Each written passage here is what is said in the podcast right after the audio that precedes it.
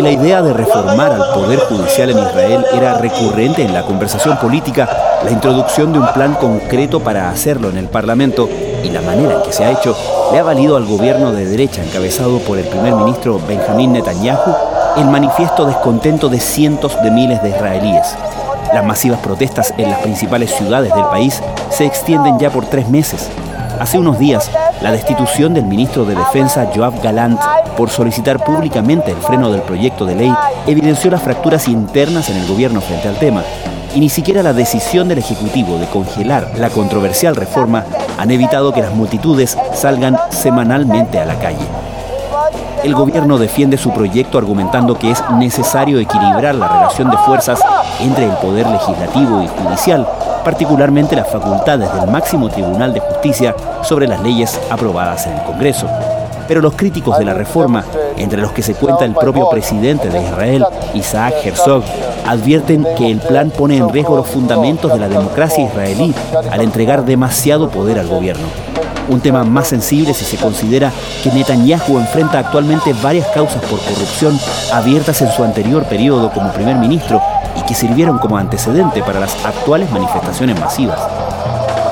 ¿Sabes cuándo empezó esto? Cuando empezó el tema de, su, de sus juicios, hace ya más de dos años, algo así, un año y medio, ahí la gente también salió a las calles y él todavía era primer ministro. La periodista y politóloga Sivan Gobrin vicepresidenta y vocera de la comunidad chilena en Israel, comenta hoy los alcances de la actual crisis, las expectativas sobre las negociaciones entre gobierno y oposición al respecto y cómo esta crisis interna se ha transformado también en una amenaza para la seguridad nacional. Desde la redacción de La Tercera, esto es Crónica Estéreo. Cada historia tiene un sonido. Soy Francisco Aravena. Es martes 11 de abril. Ya estamos casi una semana, que el primer ministro israelí Benjamín Netanyahu hizo un llamado a postergar la legislación de la reforma judicial para julio con la intención de eh, llegar a un consenso, que significa que hoy en día se están juntando en reuniones periódicas los representantes de la coalición y representantes de la oposición en la casa del presidente de Israel Itzhak Herzog para llegar a un consenso y para negociar los puntos para poder llegar a algún tipo de, punto medio para poder mejorar esta reforma judicial y que, digamos, sea apta y aceptada por todos.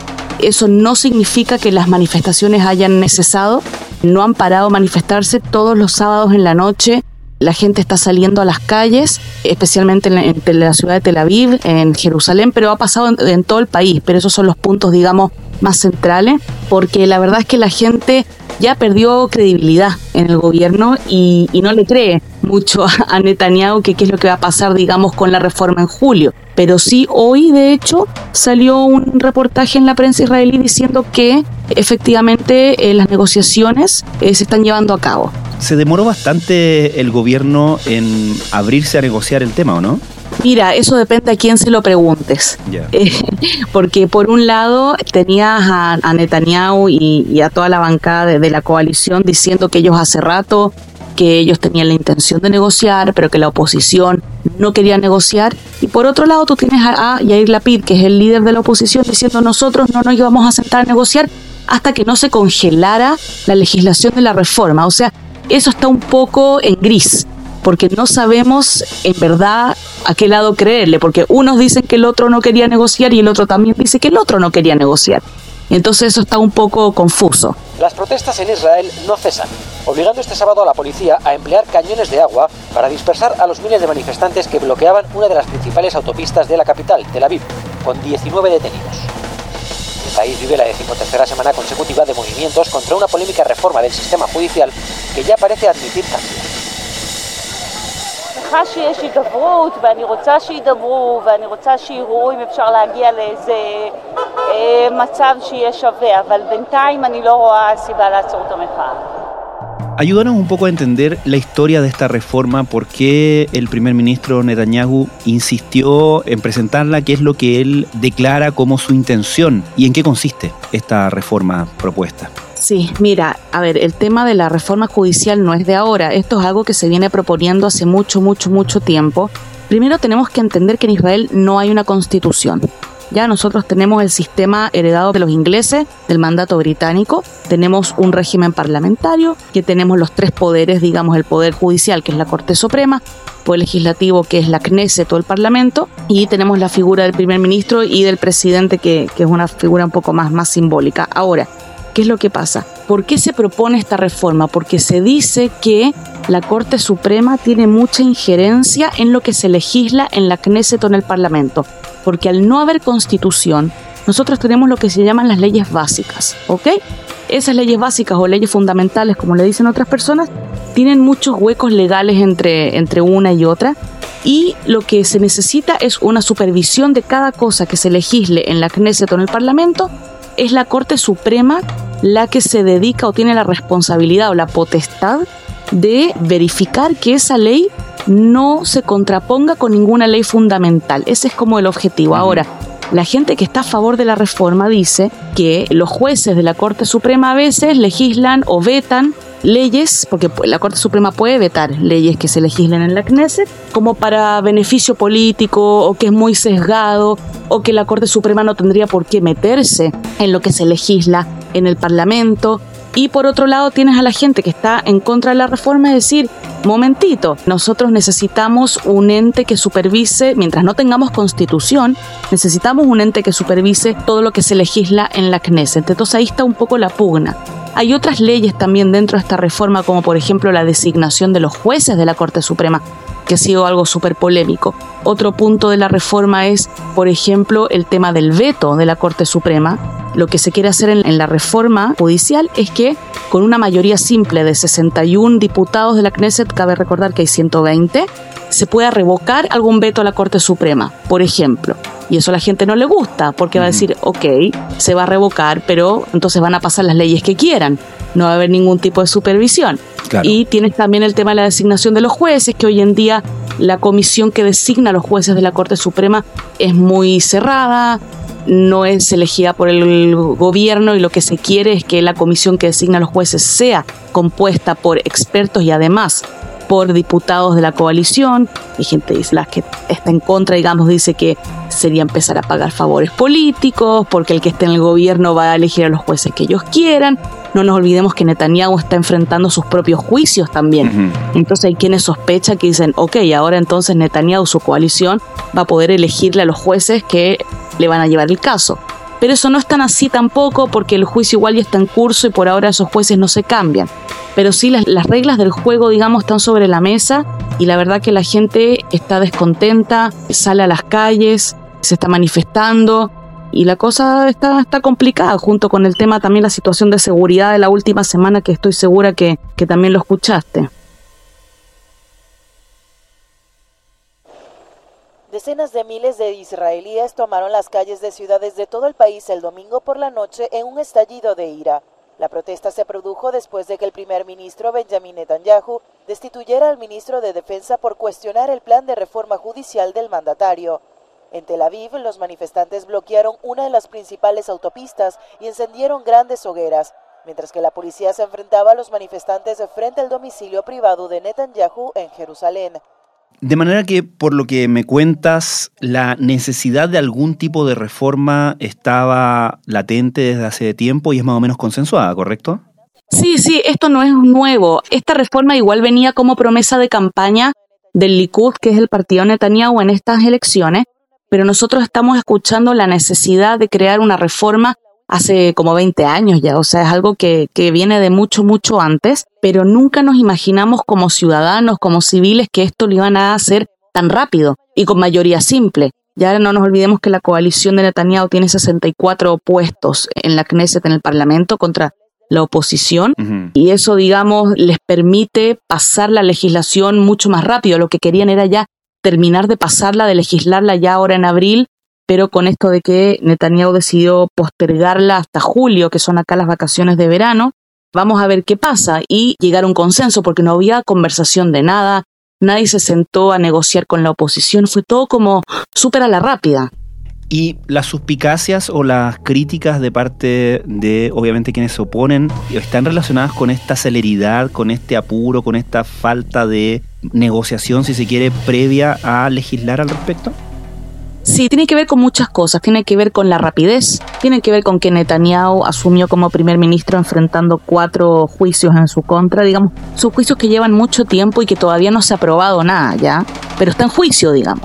Y obviamente la gente levanta sospecha. Por otro lado, tienes un gobierno que por primera vez es una coalición de extrema derecha con personajes que han salido a, a tener cargos, digamos, importantes y que han sido muy polémicos por ejemplo, el ministro, que ya no es ministro, Ari Deri, que es el líder del partido ortodoxo Shas, que es parte de la coalición, él estuvo en la cárcel tres veces ya juzgado por malversaciones y desvío de fondos y la tercera vez que él fue juzgado por el mismo delito, él ya fue ministro, ya en otros gobiernos.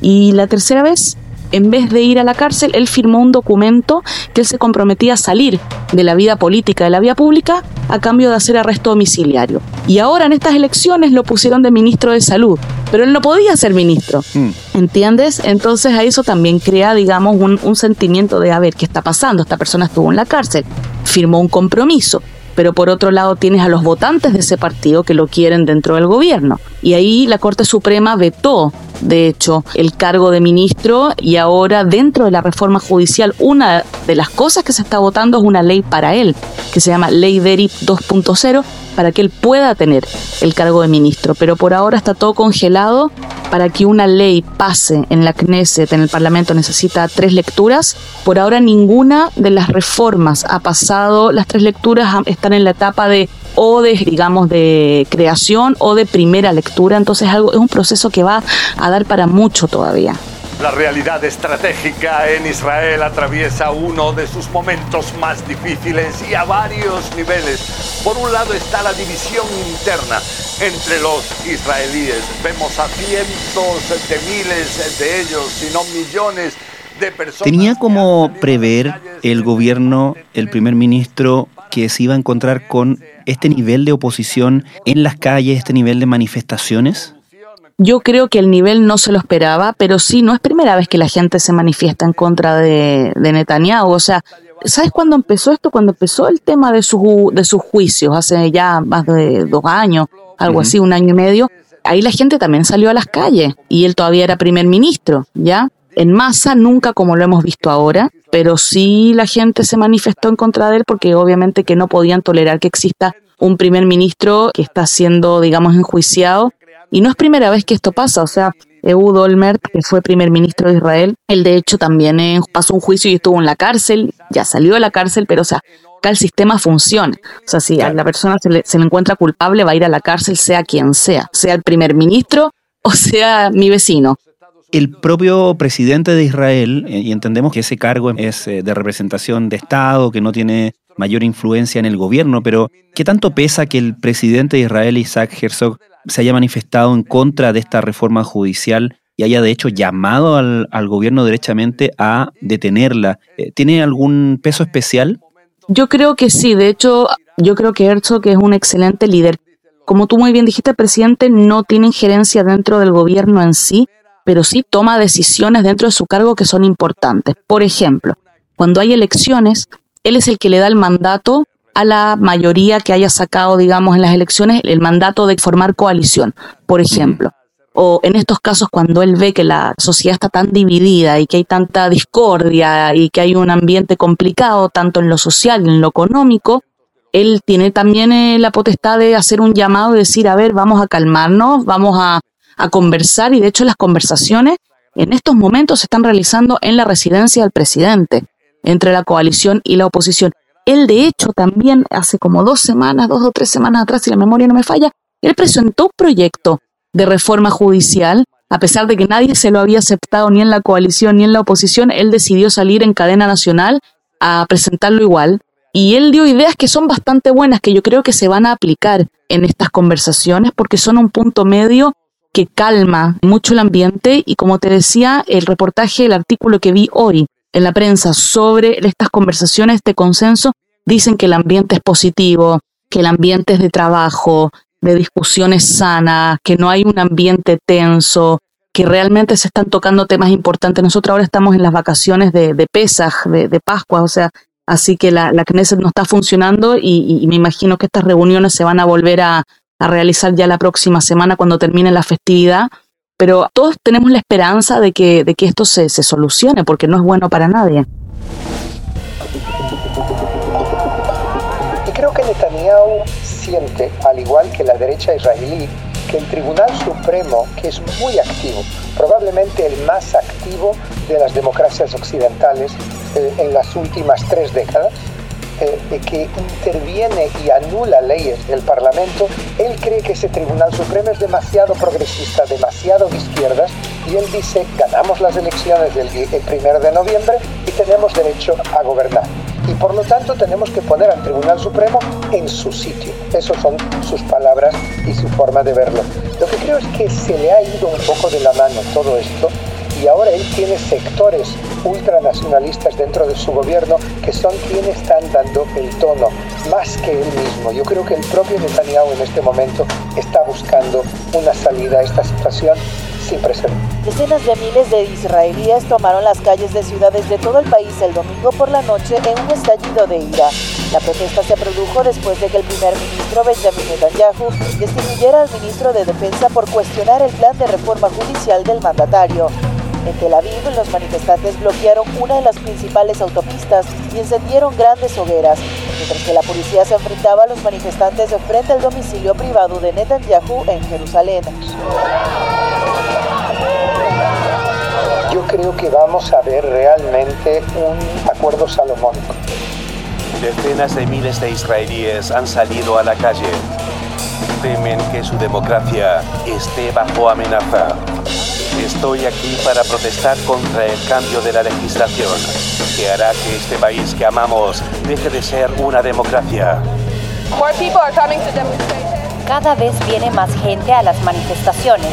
Tenemos que mantenernos optimistas si no tenemos esperanza. Estás escuchando Crónica Estéreo, el podcast diario de la tercera. Hoy, la periodista chilena Sivan Gobrín relata desde Israel la actual crisis política provocada por la reforma judicial propuesta por el primer ministro Benjamín Netanyahu. ¿Podemos o se puede clasificar o entender la protesta en las calles con la posición de los partidos políticos al respecto? Es decir, hay una, mm, una, participación de esa orgánica política en las protestas populares o corren por carriles separados, por así decirlo?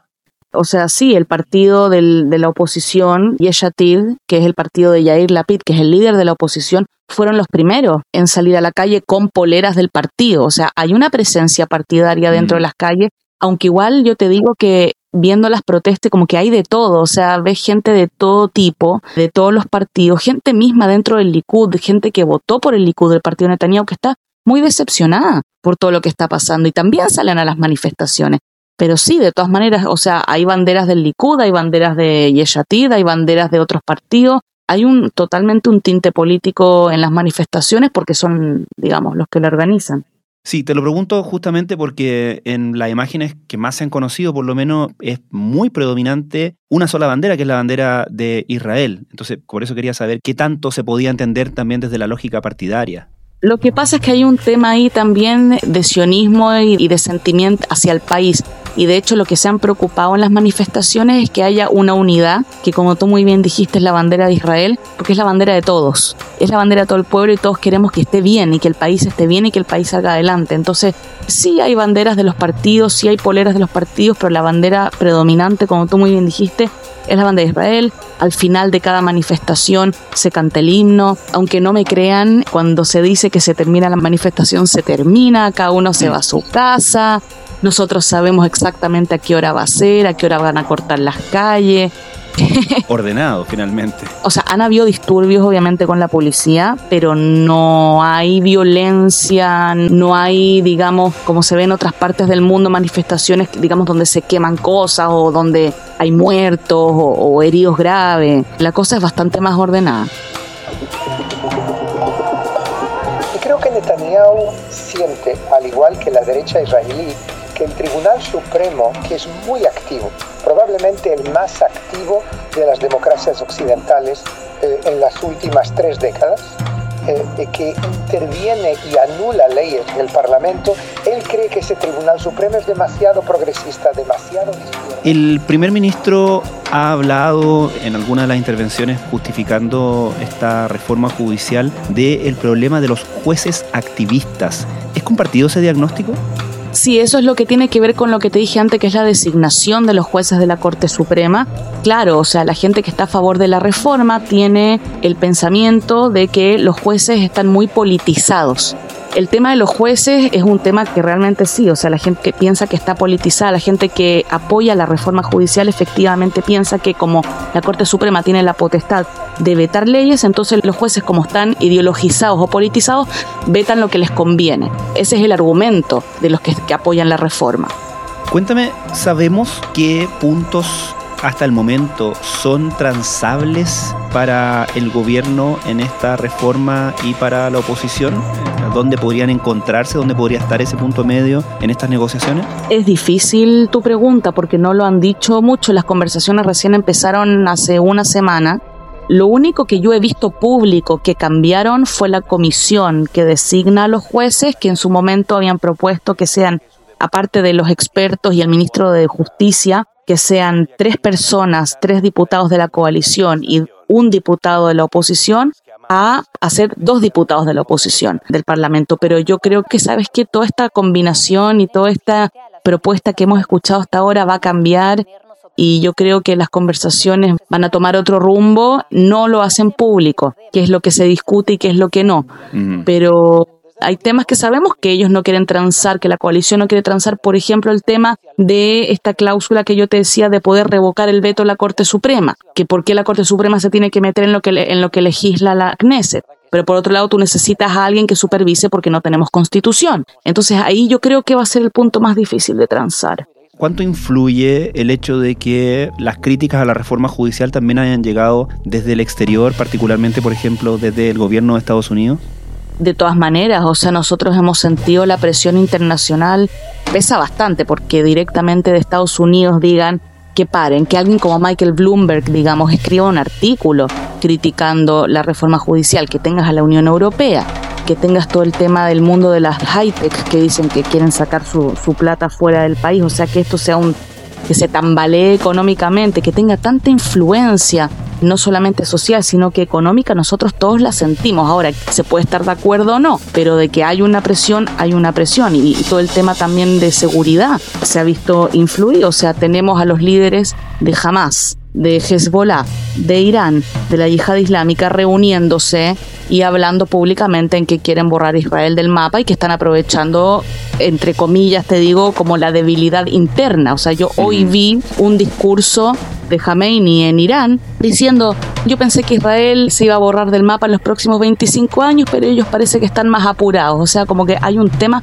también mm. eh, de seguridad. Hemos tenido 6, 7 atentados esta semana, uno tras otro, y en lo que va del 2023 tenemos 19 muertos por atentados terroristas. Algo que podríamos entender entonces que puede ponerle más urgencia a la necesidad de llegar a estos acuerdos, ¿no? De todas maneras, o sea, bueno, justamente eh, Netanyahu salió a hablar en cadena nacional diciendo que en tema de seguridad, o sea, Israel no se va a doblegar. Nosotros recibimos misiles el otro día desde Gaza, desde el Líbano, desde Siria, y mandó un mensaje muy claro diciendo, o sea, nosotros no somos un pueblo que, aunque internamente tengamos nuestras discrepancias contra nuestros enemigos, estamos unidos y no vamos a dejar que nos ataquen y van a haber consecuencias y le mandó un mensaje directo a Assad en, en Siria diciéndole, si se van a seguir metiendo con Israel y van a seguir tirando misiles desde el norte del país, nosotros vamos a contestar. Entonces, siempre en el tema seguridad, Israel se caracteriza por tener una unidad nacional sin importar a qué partido político llegues, pero sí obviamente que todo este tema interno obviamente que influye. Sivan Gobrín, muchísimas gracias por esta conversación con Crónica Estéreo. Muchas gracias a usted.